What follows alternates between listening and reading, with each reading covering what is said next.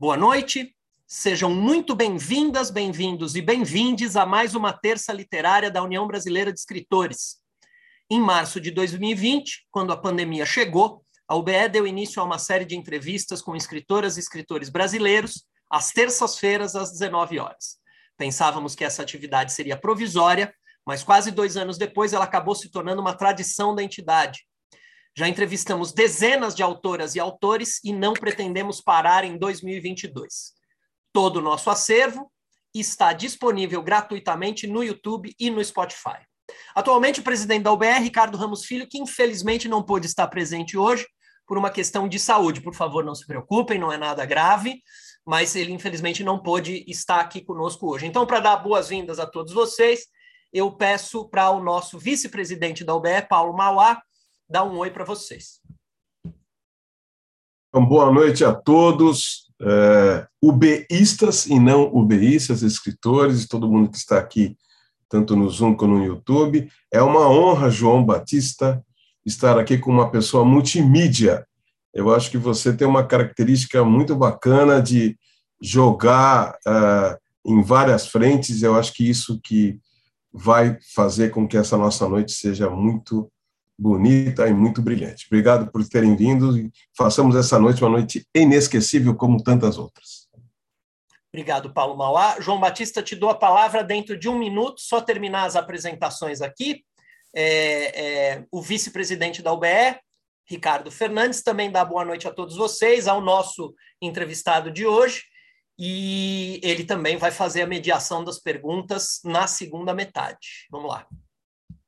Boa noite, João Batista. Prazer conhecê-lo virtualmente.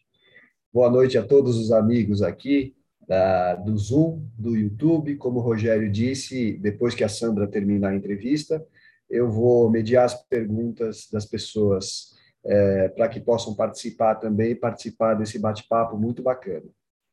Obrigado. João Batista, quer dar uma boa noite para o pessoal? Sim. Boa noite. É ubeístas e não ubeístas. É, obrigado aí pelas palavras de vocês e obrigado pelo convite por, para que eu esteja aqui é, essa noite conversando com vocês, com os é, demais assistentes da, do, do Terça Literária. É, e é um prazer, primeiro, pelas pessoas que estão aqui, é, a Sandra especialmente, assim, eu já tive a oportunidade de participar de uma mesa com ela, é, mas também pelo que a UBE representa. Né? Eu sou admirador da UBE há algum tempo e cada vez estou ficando mais na medida em que eu percebo uma entidade que não é decorativa, que está conectada com a realidade do país, como a literatura tem que ser. Então, assim, para mim é um prazer, uma honra estar aqui com vocês. Obrigado, João Batista. Sandra, já já você começa só fazer uma breve apresentação do João Batista. Claro. João Batista Mello é escritor, cineasta e compositor. Ele é autor de dois romances, um ensaio e cinco coletâneas de contos. Ele também atuou como crítico de cinema e literatura em jornais como Estado de Minas, hoje em dia O Tempo e a Folha de São Paulo.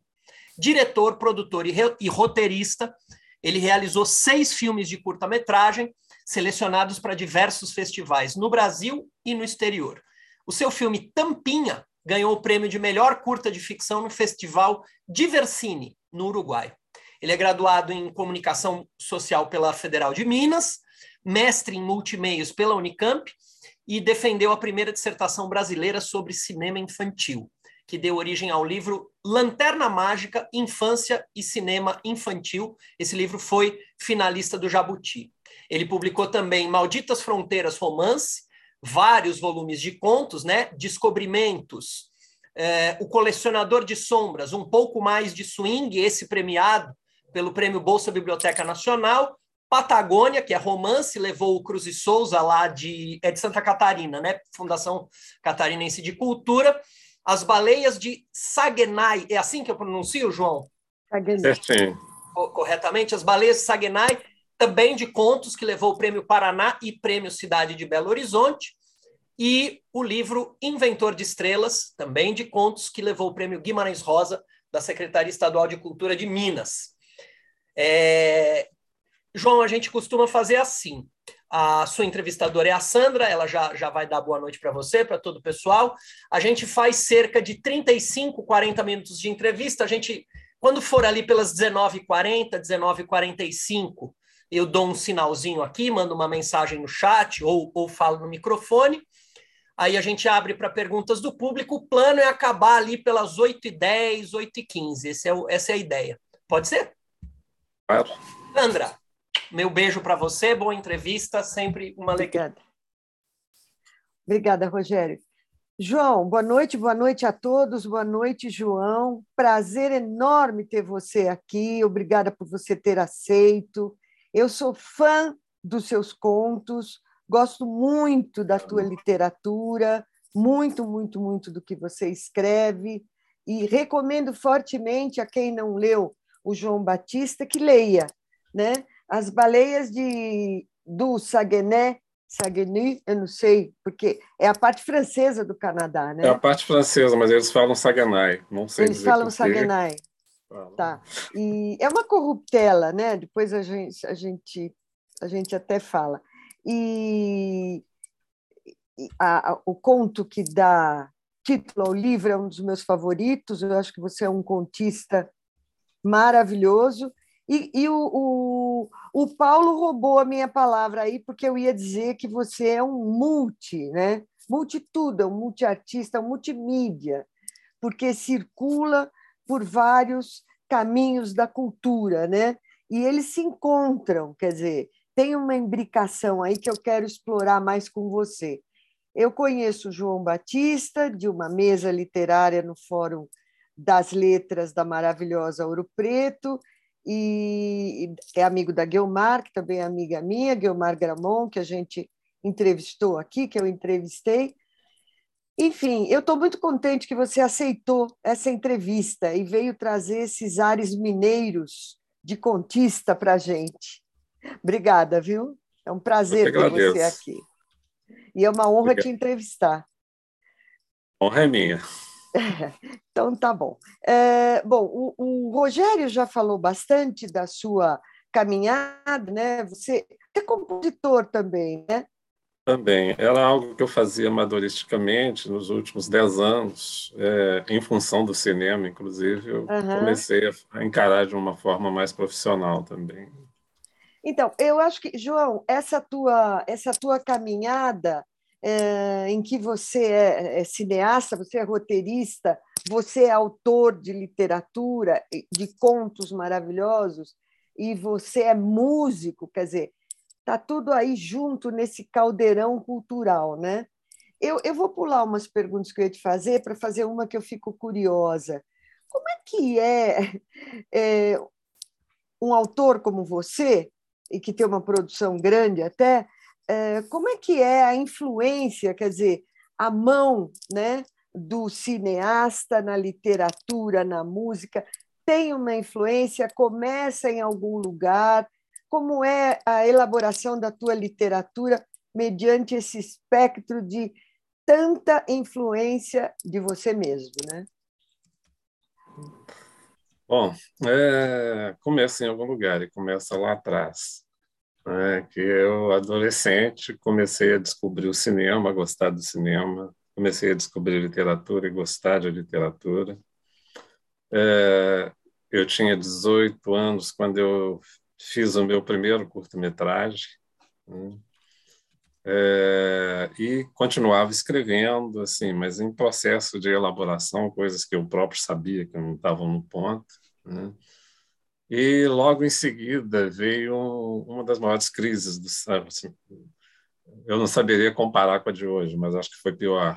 A, maior crise do cinema brasileiro, que foi o fim da Embrafilmes, uhum. que sem nenhum outro tipo de estrutura se acabou com aquela sustentação que a Embrafilme, bem ou mal, dava para o cinema brasileiro, e aí o cinema brasileiro parou por alguns anos. É, e nessa época, sem nenhuma perspectiva de fazer cinema, é, eu comecei a me dedicar mais ainda à literatura. Né? E ao longo do, desses anos, e vamos chamar de formação, na minha fase dos 20 anos, dos 20, 21, 22, 23, etc., anos, é, eu comecei a tentar colocar na literatura aquilo que eu não tinha como colocar no cinema, porque eu não tinha acesso ao cinema. E aí eu comecei cada vez mais a, toda vez que eu trabalhava num texto, me esforçar buscar, quase desesperadamente, fazer com que o leitor enxergasse o que eu estava escrevendo, o que eu estava vendo, o que eu estava imaginando, como se eu tivesse com uma câmera na mão. Né? É, e daí em diante, eu acho que toda a minha literatura acabou sendo influenciada por essa tentativa de fazer cinema na literatura. Né?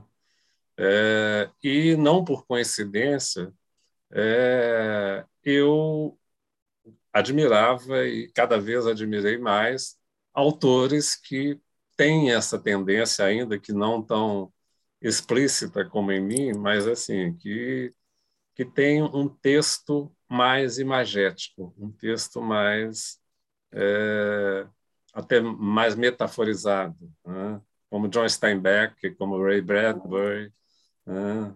como Lovecraft, é, como Cortázar, em, em, em, vários trabalhos, são autores que criam imagem com, com texto. Né? E quando eu estou escrevendo, eu estou tentando seguir o caminho desses autores que eu admiro e dos filmes dos quais eu gosto. Né? É, e a música, a conexão dela vem por, pelo fato de que eu comecei trabalhando com trilhas sonoras para filmes. Né? Uhum. É, então, ela acaba tendo uma ligação com esse conjunto também, de alguma forma. Não sei se eu respondi a sua pergunta. Respondeu, respondeu sim. Eu sempre tive essa curiosidade, eu sempre pensei, na hora que encontrar o João, vou perguntar isso para ele. Porque uh, no, nas baleias do Sanguenai uh, é muito interessante, porque a gente tem a nítida impressão, a gente vivencia, quer dizer, eu acho que literatura é sempre vivenciar, né? Você, você, a tua imaginação voa, você cria os personagens, enfim, a cara deles que é diferente para mim, para você, mas você tem uma condução que agora eu consegui pegar o que, como é que funciona isso, porque realmente quando vocês lerem ah, os contos do João, vocês vão perceber isso nitidamente que é uma coisa que me atraiu muito. Quer dizer, eu viajei, não é que eu viajei na sua literatura, eu meio que assisti um filme nos seus contos. Então, isso que você falou é muito nítido, você passa muito isso. Você tenta e passa muito isso, né? Essa parte parecem fotogramas em alguns momentos, né? Uh, a cena de você chegando na casa e o teu pai não está, o pai do personagem não está, e aí você procura alguma coisa, acha o bilhete, enfim. É, tinha alguns, em alguns momentos eu tinha a sensação de que não era ficção. É muito louco isso, mas vários contos seus me deu a impressão de que eles eram autobiográficos, né? E, e, e bem, eles têm um tom pessoal muito grande, né? Porque, por exemplo, as baleias do Sanguené, você viajou para lá. Então, e também quando você escreveu o livro sobre o Butch Cassidy e o Sundance, também você viajou. Então, eu queria que você contasse um pouco essa coisa de você viajar para o lugar onde se passa a ação dos teus contos, da tua ficção. Você imaginou o conto e foi para lá? Ou como é que foi isso? É, é difícil diria... achar um autor que viaja para a própria para a própria fantasia, né? Então, eu fiquei. É, é, é, essa é uma questão muito interessante, porque é, vários, não é uma regra, mas vários dos meus textos, eles têm uma é, diversidade geográfica. Né? É, eu, eu sou brasileiro, eu tenho uma ligação forte com a cultura brasileira, com a história brasileira, com a política, com, essas, com, a, com as questões sociais do Brasil. Mas eu não me prendo só ao Brasil. Eu tenho uma tendência para universalidade, se aqui a gente poderia ou pela pela globalização não no sentido econômico, mas pela globalização é, enquanto espécie humana, né? É, e o, o, meu último romance, mais recente, o Malditas Fronteiras, é, ele não é um acaso na minha literatura, ele, ele tem a ver com essa minha abertura com, não é nem abertura, com essa minha vontade de me conectar com o mundo, porque para mim o mundo é uma coisa só, o ser humano é o ser humano em qualquer lugar do planeta, é, e questões de fronteiras, de delimitações geográficas são convenções sociais que mudam. Uhum. É, mas, enfim, é, essa questão da viagem, do, do, da conexão da ficção com a realidade geográfica, né, cultural do, dos lugares, varia. As baleias do Saguenay, eu fui passear no Canadá muito tempo atrás e me chamou a atenção no rio Saguenay, que é um rio maravilhoso, né? e é um rio que ele é afluente do Saint-Laurent, que é o rio que atravessa a região francesa, canadense, que é um rio muito largo. E ele tem uma foz tão larga que as baleias entram dentro do rio porque mistura a água salgada com a água doce. Então, as baleias entram sem problemas lá dentro e várias entram no rio Saganai. Né? É, e, na época, havia uma polêmica se as belugas, que são, que na verdade não são baleias, são golfinhos, mas são, são considerados como sendo baleias, né? são chamadas de baleias brancas, que as belugas estavam correndo risco de extinção.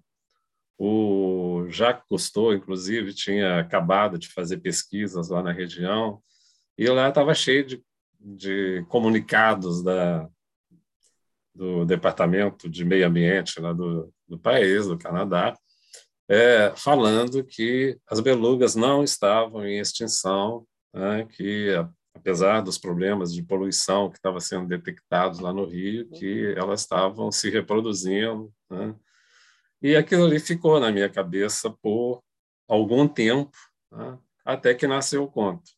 Então, assim, o conto veio depois do conhecimento geográfico. Né. Tá. Patagônia já foi outra história bem diferente. É, eu ia perguntar de Patagônia. Patagônia, assim, eu tenho uma ligação forte com o cinema, né, como eu já disse, e entre os gêneros que eu gosto está o gênero de aventura, então os faroestes, principalmente os clássicos. E um dia me deu, eu estava ouvindo uma trilha sonora de um filme de faroeste do qual eu gosto, que é o Da Terra Nascem os Homens, The Big Country, é, com Gregory Peck, e é, me deu uma vontade de escrever um conto de faroeste. Né? É, mas aí eu empurrei a ideia para o canto, falando isso aqui vai ficar parecendo aqueles livrinhos de faroeste que brasileiros escreviam antigamente, que vendiam em banca. Em banca, e que o pessoal não sabia pronunciar, chamava de farveste, né? É, por aí. Ia comprar, eu me lembro disso. Aí eu falei, não, eu não vou escrever isso. Aí, é, olhando um guia da Argentina, onde que eu já tinha visitar como turista algumas vezes, eu descobri que Budcast e Sundance Kid tinham vivido numa cidadezinha, num vilarejo perto de Bariloche durante algum tempo. Né? Aí eu falei, bom, peraí, é, aí já já chegou mais perto do Brasil, pelo menos na Argentina. Né? Não, não vai ficar parecendo algo tão desconectado, alienado como a ideia original. E aí eu resolvi ir para a Argentina, né? procurar, porque foi uma, foi uma aventura conseguir chegar no lugarejo lá e, e achar o, as informações sobre o podcast. É, e aí eu já fiz uma viagem para lá, já com a intenção de, de pesquisar. Né? Tá. Não, não sobre a história que eu estava construindo, porque eu, é, o Patagônia conta a história de um brasileiro que viaja para a Argentina para se vingar do assassinato do irmão dele pelo Batcast, lá nos Estados Unidos.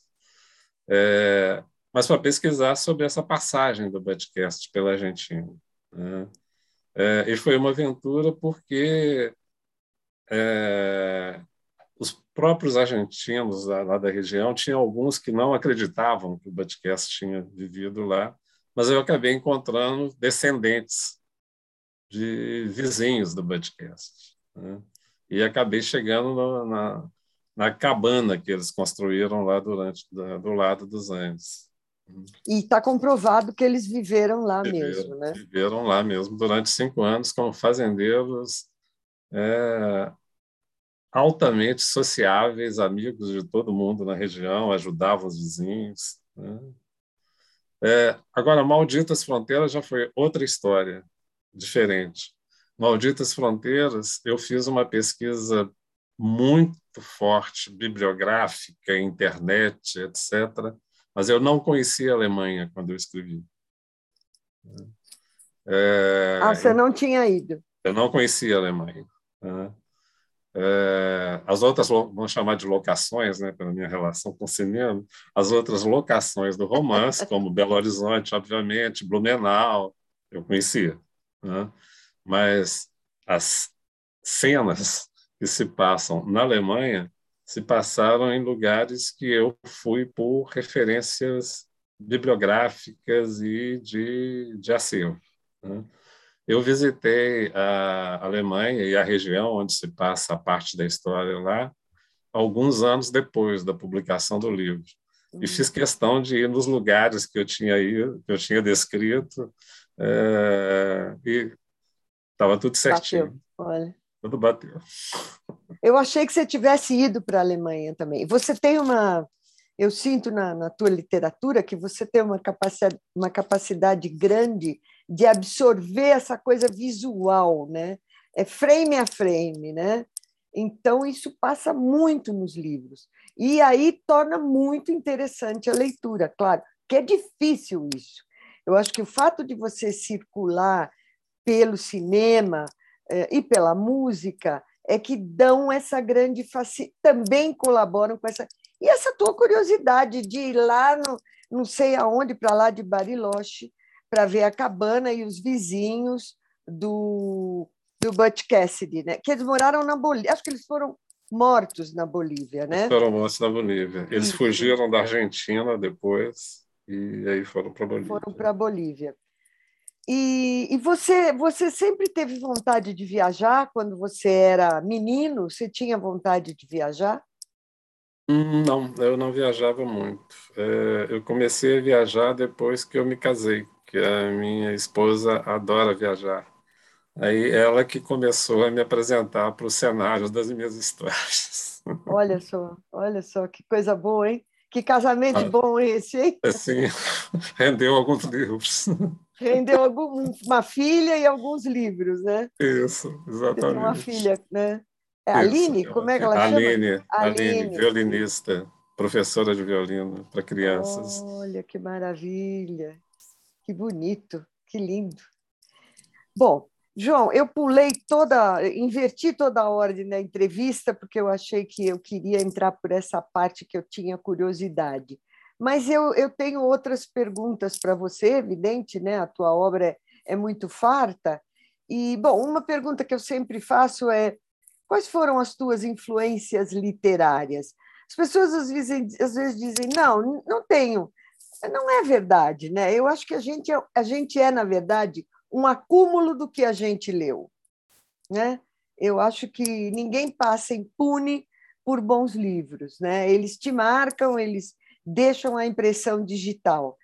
E, e, eu sempre faço essa pergunta, tem autor que diz, não, eu não, nunca tive influência literária, que eu acho difícil, mas respeito. Você tem influências literárias?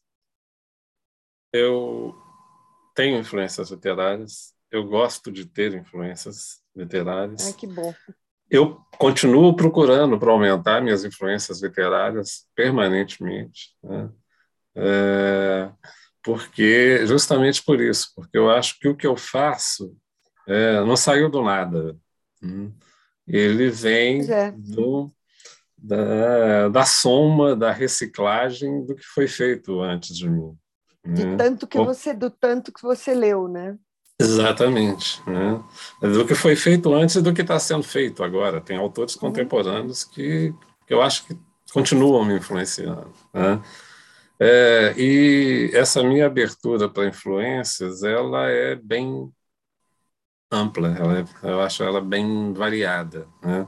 Mas aí eu destacaria Ray Bradbury, Steinbeck, que eu já mencionei, uhum. Cortázar também, que eu já mencionei, Murilo Rubião, Lígia Fagundes Teles, é, Osman Lins, Ai, né? Osman é José J. Veiga, é, Gran Green, Friedrich de Remat, não sei se é assim que fala o nome dele, é. de Remat, ah, e alguns contemporâneos, como Ian McIlvan, é, Arturo Pérez Reverte, espanhol,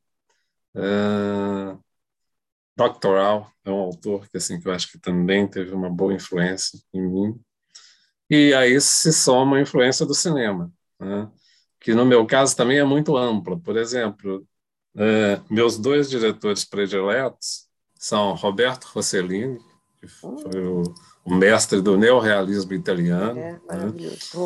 que trabalhava com cenários naturais, atores não profissionais. Ele trabalhou com profissionais, mas assim o espírito do neorrealismo era de estar lá junto da, da realidade social.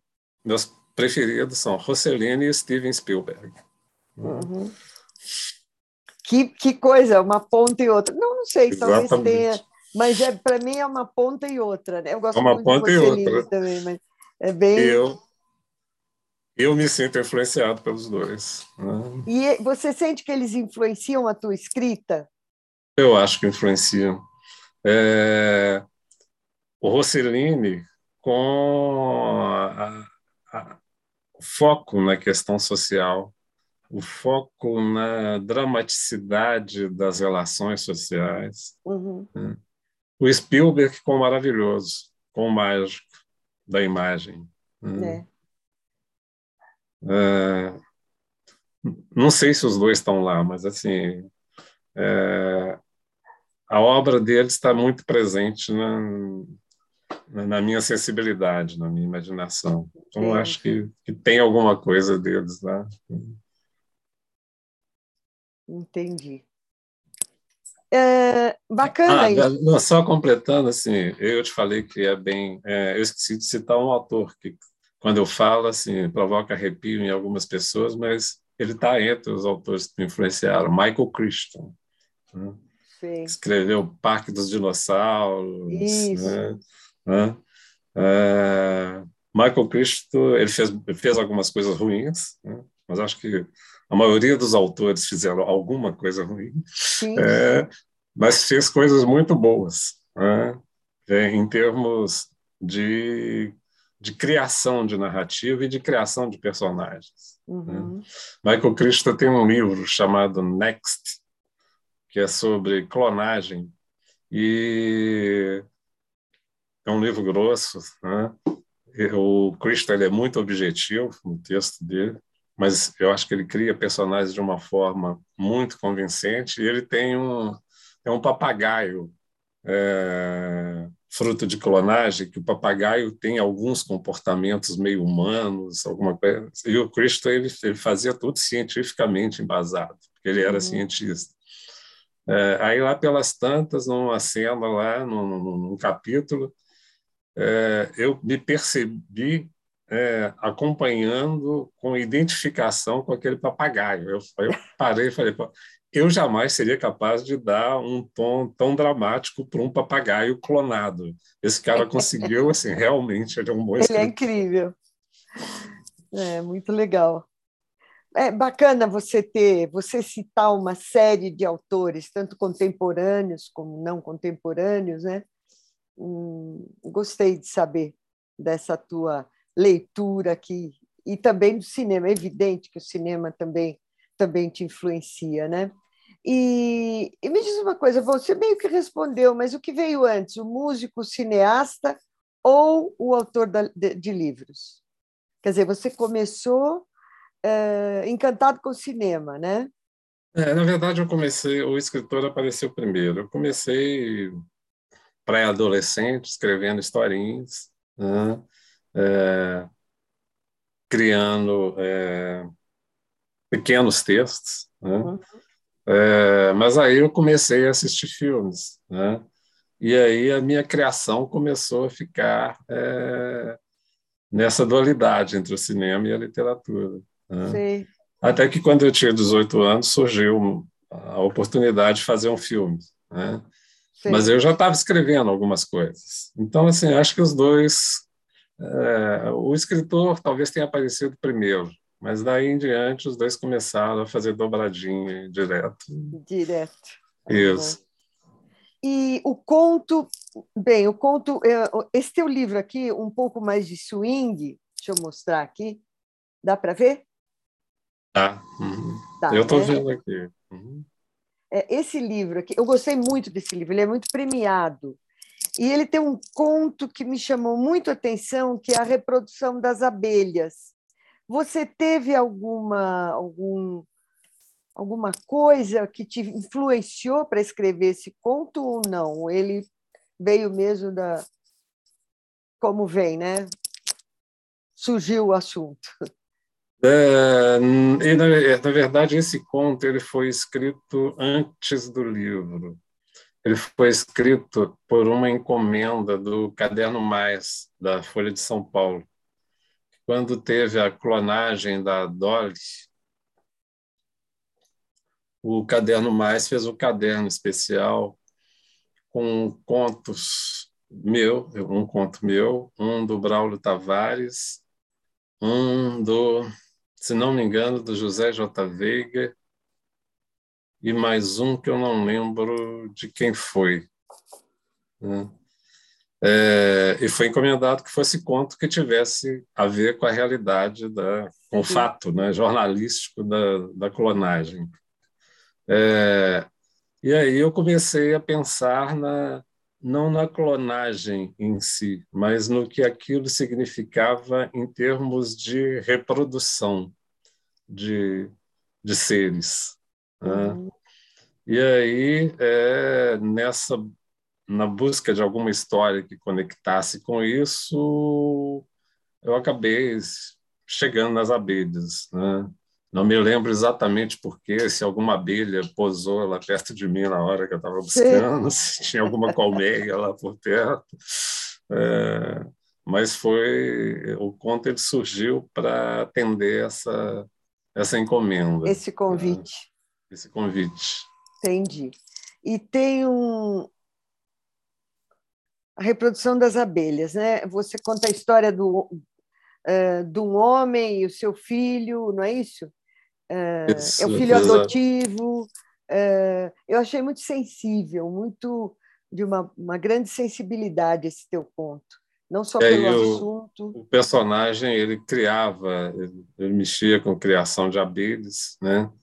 E abelhas têm um, um, processo de reprodução muito próprio, né? Que é uma rainha só que se reproduz, uhum. um monte de zangões que morrem, a maioria, né?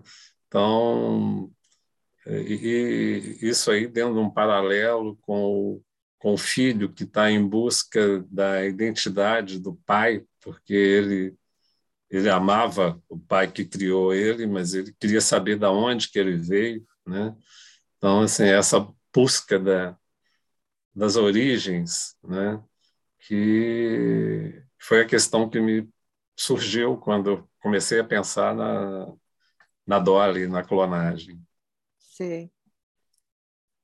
Bacana, eu achei bem sensível esse esse esse conto, achei muito legal. Aliás, o livro todo é muito bom. Foi premiado esse teu livro, né? Com o prêmio eh, Guimarães um prêmio... Rosa, não foi isso? Não, esse foi premiado com uma bolsa que a Biblioteca Nacional tinha anualmente para conclusão de livros, né? ah, livros que tá. estavam é, inacabados, né? tinham um edital e eles premiavam alguns. É, alguns, ou premiava um, eu não lembro, mas acho que premiava um. é, livro para receber uma bolsa para fazer a conclusão. Tá. É... Qual foi o teu livro mais premiado, João? Mais premiado, acho que foi As Baleias do Saganai, que ganhou dois prêmios, né? que foi o, o prêmio Paraná e o prêmio Cidade Belo Horizonte. Né? Tá. Que é, ambos são aquela modalidade é, que, para mim, continua sendo a, a preferida em termos de literatura, de premiação anônima, né? que os uhum. livros são escritos inéditos, com pseudônimo, né? E no caso das baleias coincidiu que na mesma semana o Paraná e Belo Horizonte divulgaram os resultados da, da premiação. Bacana. E aí vieram os dois prêmios. Né? Vieram os dois prêmios. Uhum. E o realismo fantástico é uma influência forte na sua literatura, João? Eu acho que sim. É, não é à toa que eu citei o Cortázar, o Zé J. Veiga, uhum. Murilo Rubião, né? e alguns aspectos, ou algumas vertentes da Lídia Fagundes Teles. Né? Tá. Só que é um realismo mágico que é, tem uma. Não é um realismo mágico puro, eu diria, pelo menos é a minha percepção é um realismo mágico que passou por um cruzamento com a literatura de fantasia, não a fantasia do, do Tolkien, de, tá. de seres fantásticos, mas a fantasia de, de mistério, a fantasia, a mágica é, de situações é, rotineiras, que é algo que o Bradbury faz, por exemplo. Sim. É que é algo que tem na série Twilight Zone, que é uma série clássica norte-americana no limite né? da realidade. Tinha, é, realidade. uma série antiga, né? é, que tem a ver com os contos do Richard Matheson, que foi um dos roteiristas, um dos participantes lá da, da gestão do Twilight Zone. Né? Então, assim, é um realismo mágico que teve um cruzamento com, com a literatura mágica de fantasia norte-americana. Tá certo. Bom, é... deixa eu voltar em Patagônia. Você ali, como é que você descobriu que os dois tinham estado lá? Foi um guia turístico. Olha é, um só. guia argentino, um guia da a Pirelli fazia um guia lá na Argentina e numa das minhas viagens eu comprei o guia. Né? Eu sempre estava indo lá para a Argentina, aí em casa eu vi uma, uma nota de rodapé lá falando de um lago, o Lago Cholila. É, as redondezas do lago viveram os bandidos norte-americanos Vatican Sanders-Kid. Hum. Ah, então foi aí que você sacou que eles tinham vivido na Argentina. Foi aí que eu saquei que eles tinham vivido na Argentina. Bacana.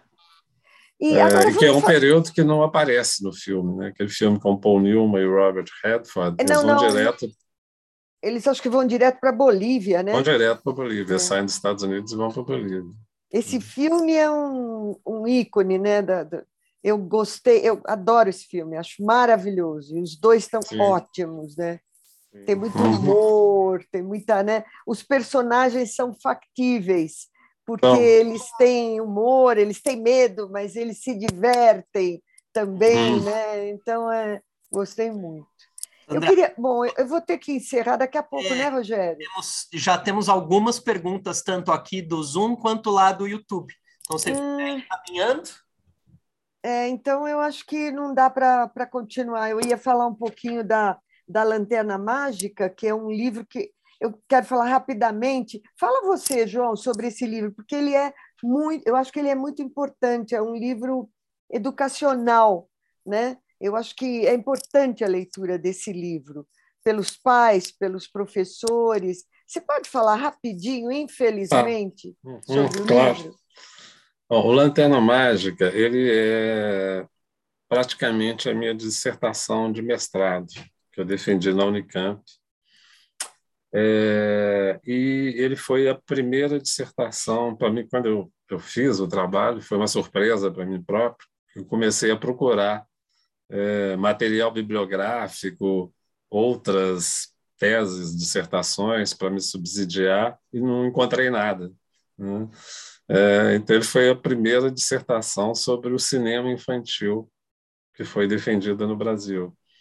E nesse livro, na, na minha dissertação, e portanto no livro, é, é traçado um, um, histórico do que, que é o cinema infantil, quando que ele surgiu, é, como que ele se desenvolveu no mundo e no Brasil. Né? E, ao mesmo tempo, eu tentei discutir é, as questões pedagógicas, as questões psicológicas, políticas, sociais ligadas. Éticas, né? Éticas ligadas legal. ao cinema infantil. É, como, como ele veio de uma dissertação acadêmica, tudo, obviamente, assim, fundamentado em, é, em teorias de, de pesquisadores dessas áreas. Certo. Bom, eu queria indicar o livro, porque é um livro muito bacana, chama-se Lanterna, Lanterna Mágica, Infância e Cinema Infantil. Bom, eu vou ter que te devolver para os seus leitores, porque querem fazer perguntas, e eu fico aqui de assistente agora. Obrigado, Sandra. Obrigada a você. É, é quem eu, vai? Eu, eu, é eu vou ler agora. Oi, Sandra. Oi.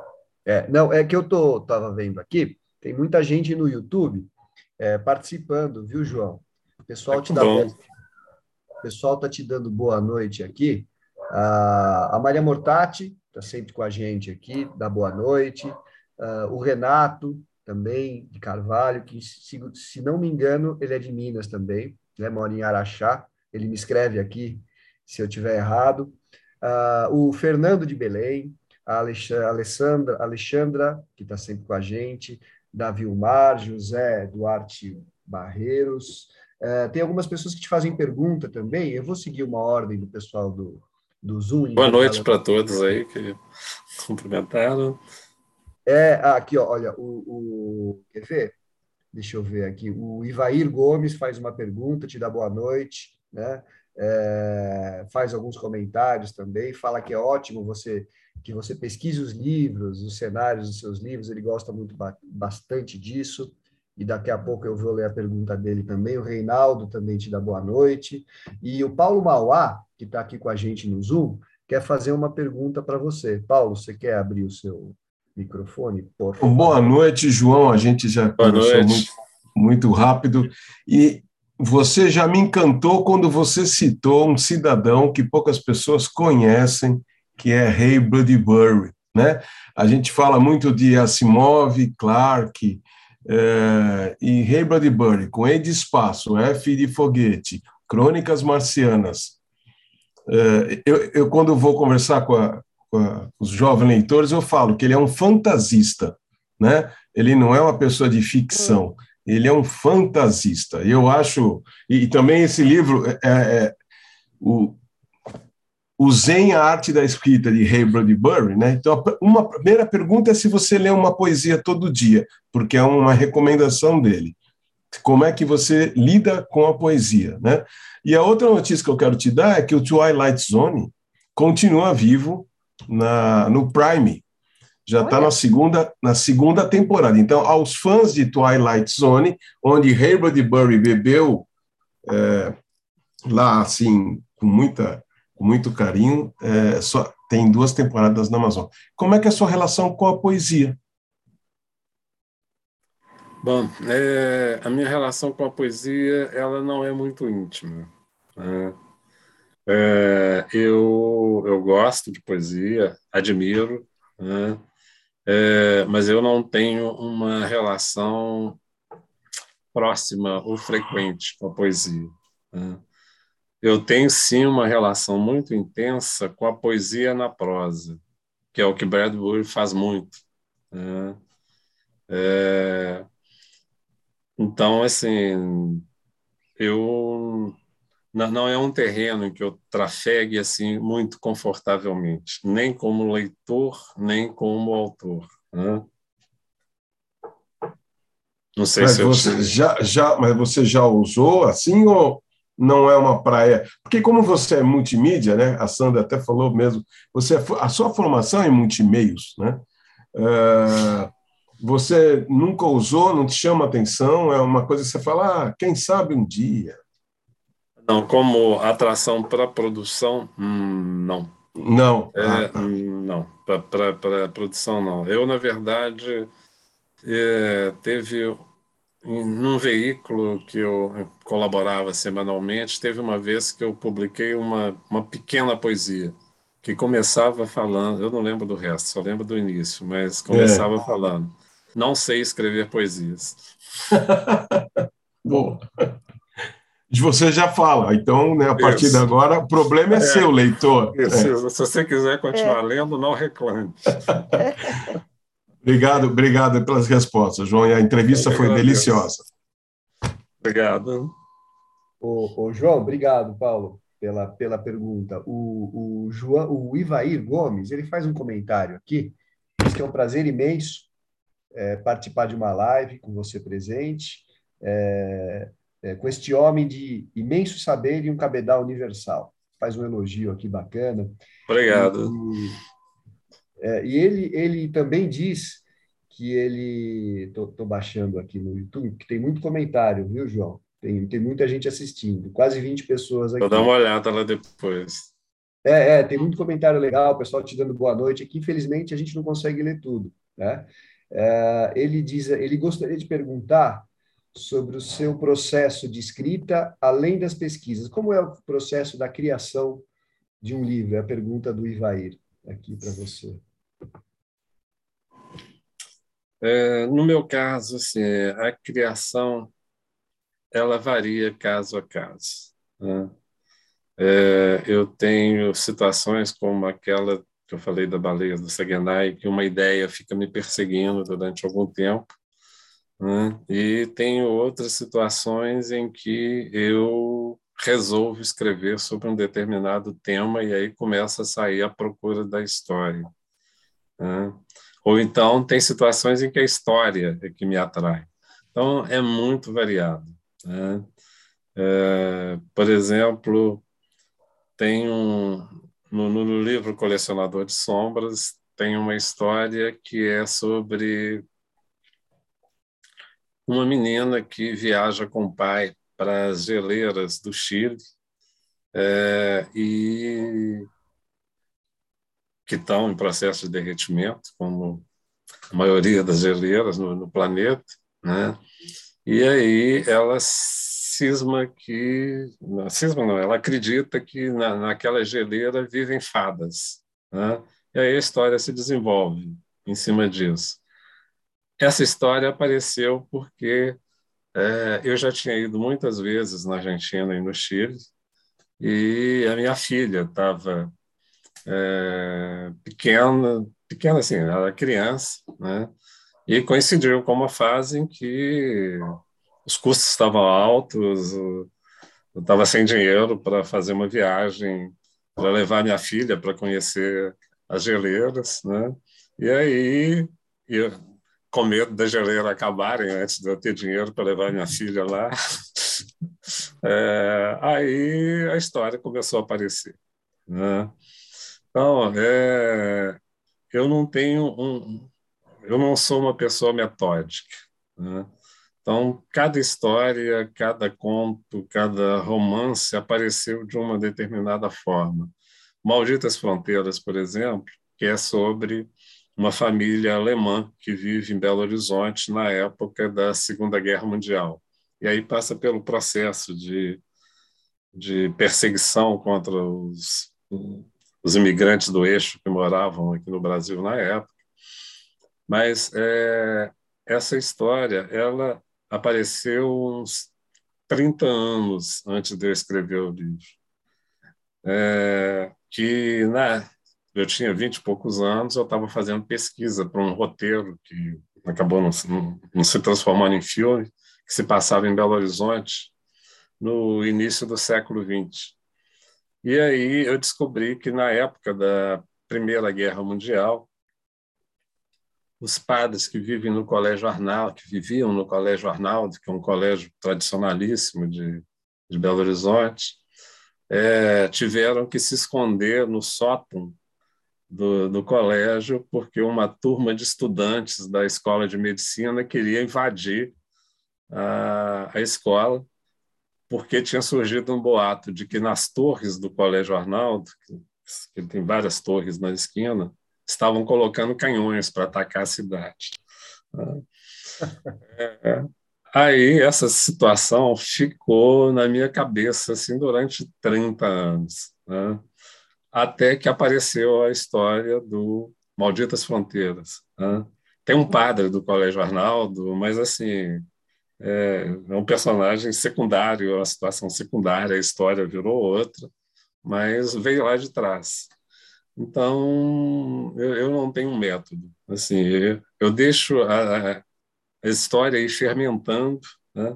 Quando eu acho que ela está num ponto, eu sento e começo a escrever. Eu não faço roteiro. Né? No caso de romance, eu mudo no meio do caminho. Né? Muitas vezes eu não sei como que vai acabar. Né? É, enfim, é, não sei se eu respondi aí ao Ivan. É, Ivan, né?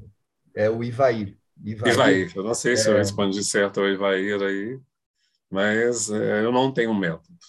É, eu até queria emendar uma pergunta aqui dentro disso. Você tem uma literatura muito imagética que você, você comentou. Né? Você necessariamente precisa é, visitar os lugares ou você pode imaginar algum local sem ter conhecido e começar a descrever as cenas a partir disso que você imaginou, de um lugar desconhecido, por exemplo? Isso aconteceu. É, isso não é o mais comum, mas isso aconteceu num conto, um pouco mais de swing, que é uma história alternativa para a vida do Louis Armstrong em New Orleans. Né? Eu nunca fui em New Orleans. Né? É, e o Malditas Fronteiras, que tem boa parte que se passa em lugares da Alemanha que eu só fui visitar tempos depois. Né? Mas mesmo quando eu não não conheço previamente, eu faço questão de fazer uma pesquisa exaustiva né, do lugar, é, exceto algumas histórias que se passam em lugares que não existem, lugares não identificados concretamente. Mas se eu identifico, eu faço questão ou de ir ou de pesquisar. Bacana, bacana. O, o, o Fernando Dezena quer te fazer uma pergunta. Dezena, pode abrir o seu microfone, por favor? Boa noite, João. Boa noite. Ô, João, eu soube que você morou em Poços de Caldas durante algum tempo. Para quem não conhece, Poços de Caldas faz parte ali da Grande Águas da Prata. Tem a Grande Águas da Prata, subiu a serra, tem um lugarzinho que chama Poços de Caldas.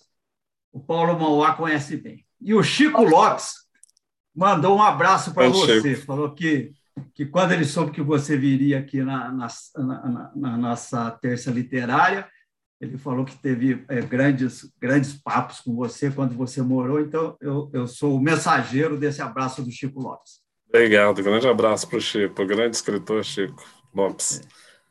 Ô, João, eu queria voltar ao conto e especificamente as teorias do conto, desde lá de Paul, Chekhov, Hemingway, Cortázar. Então, eram pessoas que escreveram, estudaram contos, escreveram algumas teorias é, do conto de ser diferente de um romance, porque o, o conto seria um filme, o romance seria um filme, o conto uma foto, ou o, no romance se ganha por pontos, né? enquanto no conto se ganha por nocaute, ou a, a, a teoria do iceberg do Henry, né? de que, sobre a segunda história, da, da a segunda, que as duas histórias vão convivendo, e essa segunda história que dá, eh, eh, que dá toda a força ao ponto. Então, eu gostaria de saber de você, João. É, você, a sua produção, você deixa se é, prender um pouco por essas teorias ou não? Você, você procura se livrar delas? É, eu nem me lembro dessas teorias quando eu estou escrevendo. É, eu sigo minha intuição. né?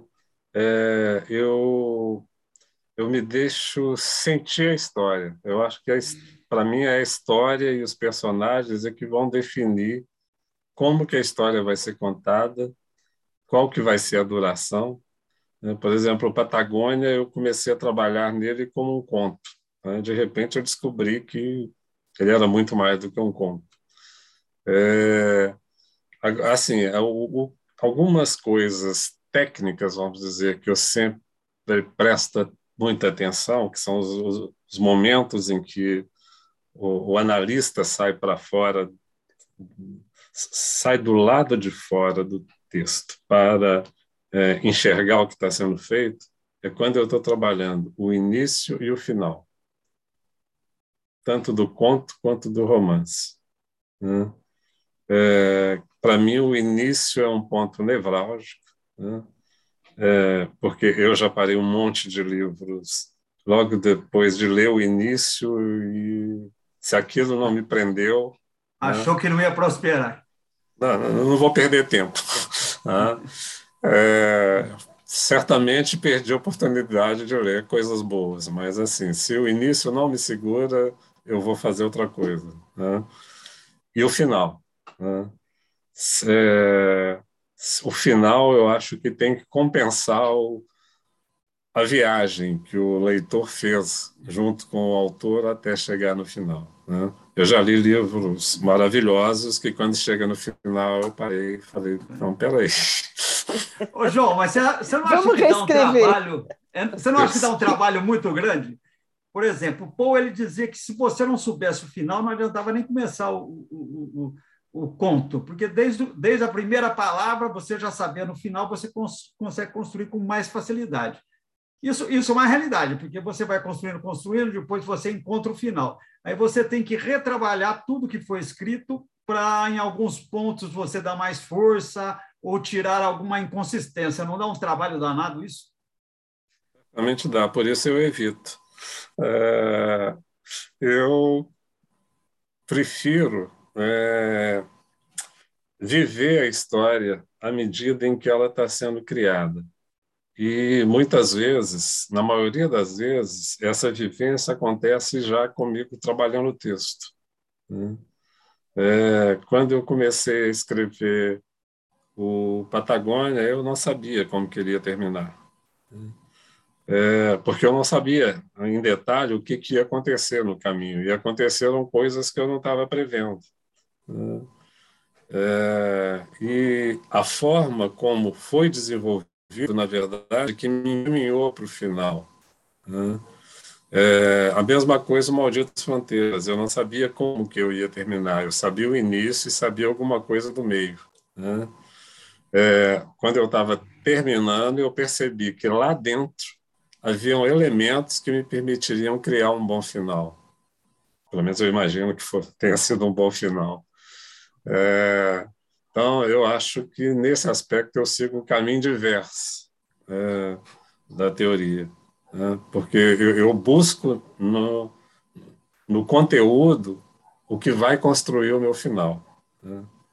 É, obviamente não é uma regra, porque, como eu falei, eu não, eu não sigo um, uma cartilha, eu não sigo um, um processo normal, um roteiro. Né? Eu tenho situações em que eu sabia como que ia acabar. Eu já começava prev... eu começava, tem quantos que eu comecei com o final assim. O que que eu preciso para chegar nesse final? Por onde que eu vou, né? Mas na maioria das vezes eu vou junto e descubro à medida que as coisas caminham. Maravilha. E no Apóstolo de Caldas, então, é que eu sou de Águas da Prata. Então, ah, você é de Águas da Prata? Ah, tá. agora entendi a comparação. Não se assuste, eu moro em São Paulo, mas sou de lá. Boa noite, parabéns pelo trabalho. Obrigado. Ô, João, o Reinaldo tem uma pergunta. Ah, o Renato fala que ele é de Uberaba, não é de Araxá, tá? Só para constar aqui.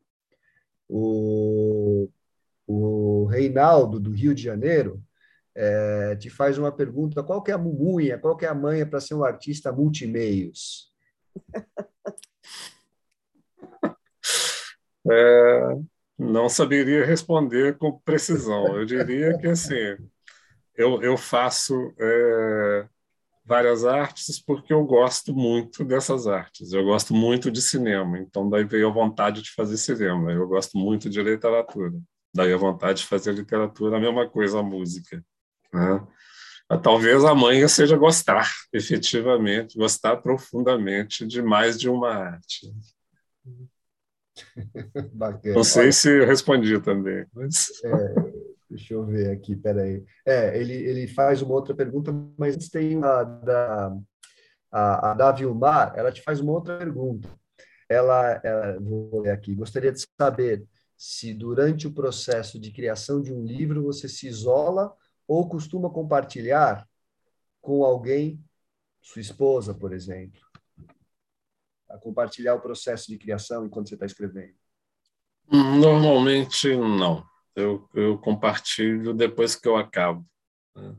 Até porque, como eu disse, assim, normalmente eu não sei exatamente o que, que vai acontecer nem se vai acontecer alguma coisa, se aquilo vai chegar em algum resultado.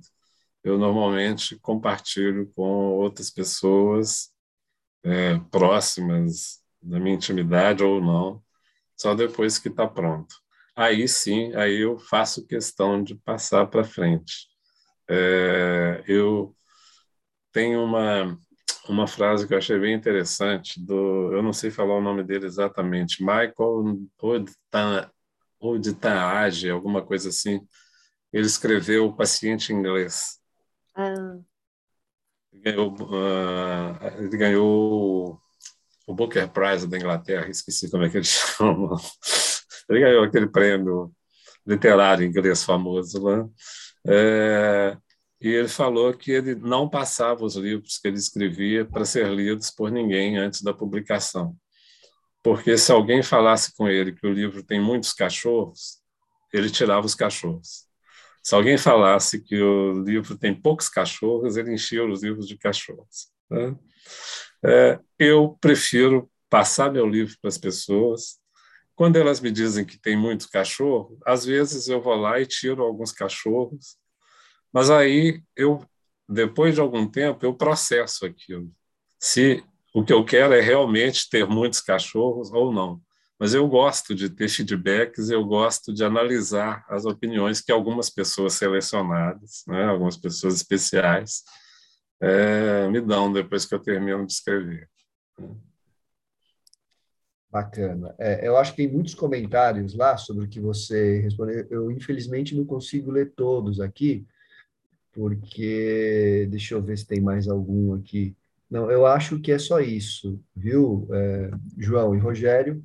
É, não sei se você quer conduzir a partir de agora. É, acho que é isso aí, então. É, a gente aqui, João, a gente se despede da seguinte maneira: eu apresento os próximos entrevistados e aí, pela ordem, se despedem de você o Paulo Mauá, o Ricardo Fernandes, a Sandra. Você manda um, um, um abraço geral para todo mundo e a gente encerra. Pode ser assim? Pode? Legal. Pessoal, nossas próximas entrevistas. E vou compartilhar com vocês aqui. Está é, tá aqui a nossa pequena apresentação, só com as datas. Nossas entrevistas acontecem sempre às terças-feiras. Semana que vem, 3 de maio, a Mara Moira. Era uma entrevista que a gente tinha agendado. Tivemos um pequeno problema, tivemos que reagendar. Pronto, semana que vem a Mara Moira estará conosco. Depois, 10 de maio, eh, a gente vai conversar com o escritor Newton Rezende. 17 de maio com Jamil Chad. Uh, 24 de maio, Camilo Vanucci ou Vanucci? Como, como eu pronuncio, Sandra? Vanucci. Vanucci. Dia 24 de maio a gente vai estar com Camilo Vanucci. E 31 de maio, veja só, Antônio Carlos Fester, que está aqui conosco, será o nosso entrevistado. vai ser uma alegria. Eu, eu mesmo que vou fazer a entrevista. Vai ser uma grande alegria. Então vamos lá, vamos para a gente dizer o boa noite, Paulo Mauá. Então, boa noite a todos, em nome da UBE. Né? Foi uma honra, João, conversar com você, fã de Ray Budbury. Eu ganhei minha noite hoje, porque você foi, é uma pessoa esclarecida, uh, no que você escreve, do, na maneira que você faz. Já acabei de comprar o seu livro O Baleia de Saguenay, aqui é, pela Amazon. Eu vou fazer até propaganda do, do site, mas eu comprei pela Amazon mesmo. Uh, não estou recebendo nada, tá, João? Pela Amazon. É que eu comprei mesmo agora, porque eu adoro. Entendi, contos. como autor. eu adoro contos e eu acho que o, o conto é o filhote do, do romance o, e acho que é uma coisa ser, ser sintético naquele poder. Eu acho que você mostrou isso, que você pode ser sintético e genial em várias modalidades. Muito obrigado pela sua presença. Obrigado, Paulo Mauá. Ricardo Fernandes. Uh, João, olha, eu queria continuar lendo aqui, se, se eu puder sugerir para você. É, depois vai no chat do YouTube, tem uma participação, olha, dá um, dá um, um conto ou uma novela aí, viu? Ou uma tá poesia. Tá muito legal a participação do pessoal aqui, algumas pessoas chegando um pouco mais tarde, enfim, né? É, eu também só tenho a, a, a, te agradecer pela entrevista deliciosa. Olha, eu também adoro literatura mágica. Eu tenho esse livrinho aqui que é o Quarteto Quarteto Mágico aqui, é muito bacana. Leio sempre aqui, então também sou fã e vou seguir o que o Paulo Mauá falou. Vou comprar as baleias de Saguenay aqui, que também agora tô tô doido para ler. E agradeço também aqui ao pessoal do, do Zoom, que participou aqui com a gente com perguntas, e, o, e ao pessoal do YouTube, que fez a festa lá no chat de novo. Vai lá e lê, que tem muita coisa bacana depois, Sim. quando você tiver um tempo. Obrigado, João. Forte abraço para você. É, João, é, só antes da Sandra, João per, pertence ao seleto grupo das pessoas que trouxeram mais gente no YouTube, e assim, ficou o tempo todo um, um, um, número muito próximo de 20, 20, ah, um pouquinho menos às vezes, um pouquinho mais às vezes. Teve ali um, um público super fiel, João. Você queria falar, Ricardo? Não, não, terminei não, não. Ah, é. terminei. Ficou ali um, público fidelíssimo, João. Sandra? Que bom. João, foi um prazer enorme conversar com você Obrigada por você dispor do teu tempo para nós e, e, trazer a tua literatura à tona, que eu acho que é, é valiosa. É, o brasileiro precisa aprender a ler e reconhecer o brasileiro. O brasileiro gosta muito de ler literatura estrangeira. E tanto é que a gente é um comprador de direitos, a gente não é um vendedor de direitos autorais, né? E, e eu recomendo fortemente a tua, os seus livros.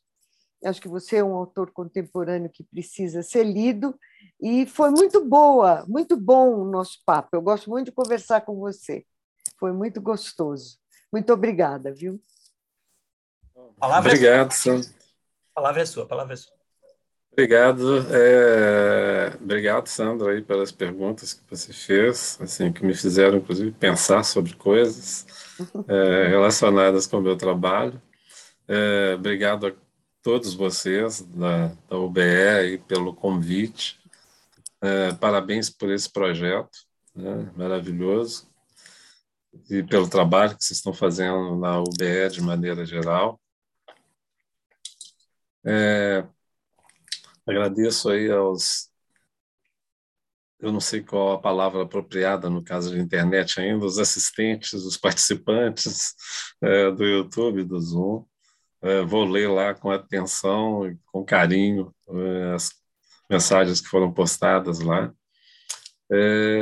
E quero agradecer principalmente pela pelo clima e pela condução agradável, muito muito calorosa que teve é, essa live. Né?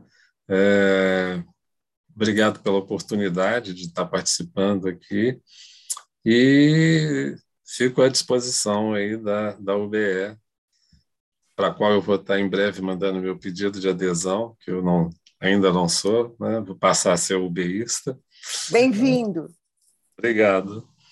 E, enfim, muito obrigado a todos vocês. João, nós é que agradecemos. Eu vou dizer para você o que eu sempre digo no, no fechamento da Tessa Literária: o BE é a sua casa, você é escritor, o BE é a sua casa, estamos de portas abertas, estamos muito felizes. Para quem quiser fazer que nem o João, vou aproveitar, né? É só acessar ube.org.br, associe-se e aí é só preencher os dados lá. João, muito obrigado a todos vocês que estavam aqui conosco na sala do Zoom e no YouTube. Uma boa noite para vocês. Até a semana que vem com a nossa terça literária. Obrigado, até a semana que vem.